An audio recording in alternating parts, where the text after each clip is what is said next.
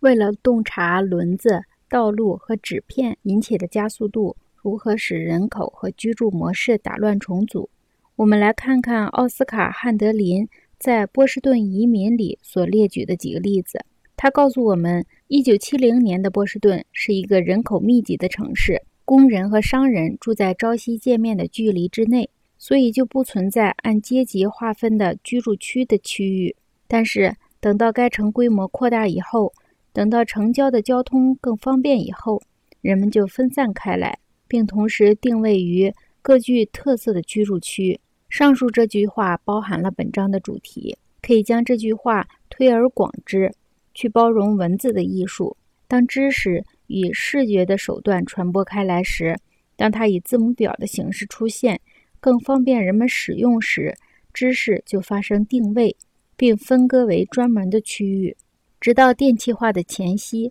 速度的增加都一直使社会功能、社会阶级和知识产生分化。然而，在电速条件下，一切都颠倒了，